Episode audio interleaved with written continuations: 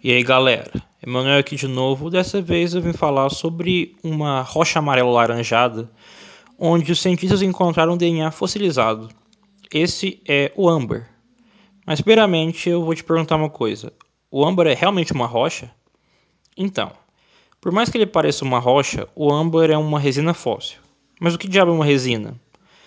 Resina é uma secreção que é extraída de diversos tipos de planta. A título de curiosidade, as resinas são compostas por ácido carboxílico, é, terpenos e óleos essenciais. As resinas podem ser obtidas da mesma maneira, independente da árvore, que essa maneira é fazer alguns talhos na árvore e colocar um recipiente preso no final de cada talho, que vai escorrendo a resina e vai enchendo o recipiente naturalmente. Uma uma, uma extração muito conhecida é a extração do látex, que é o que dá origem à borracha, que por sua vez vem da seringueira. Existe outro tipo também, que é o âmbar, que é o tema desse podcast.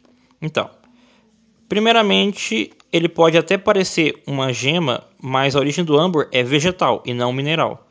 O âmbar ficou conhecido depois do filme de 1993, do Jurassic Park, que um personagem, o John Hammond, tem uma bengala com um âmbar que contém um mosquito fossilizado, que é basicamente o centro da história que move, por causa que aquele mosquito tem o DNA que produz, produz não, que vai dar origem e criação, entre aspas, dos dinossauros da trama.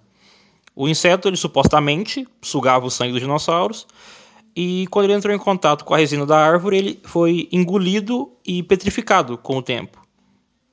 Ainda não se sabe ao certo qual o motivo dessas resinas serem produzidas, mas acredita-se que é um subproduto do metabolismo da planta, ou que seja por proteção, que provavelmente deve ser. O âmbar báltico é uma resina que é produzida do pinheiro e ela é utilizada como um acessório terapêutico. Ela tem a presença do ácido sucínico na sua composição, que é conhecido na indústria farmacêutica por ter propriedades imunoestimulantes, analgésicas, cicatrizantes e anti-inflamatórias. Por isso que o pessoal usa bastante o colar de âmbar báltico em bebês para tentar para de, deixar o bebê com uma resistência maior, uma imunidade melhor. Esses colares têm em média o custo de 100 a 270, 270 reais. Mas e aí, galera, o que vocês acharam sobre esse tema de âmbar? Um tema bem, bem antigo, entre aspas.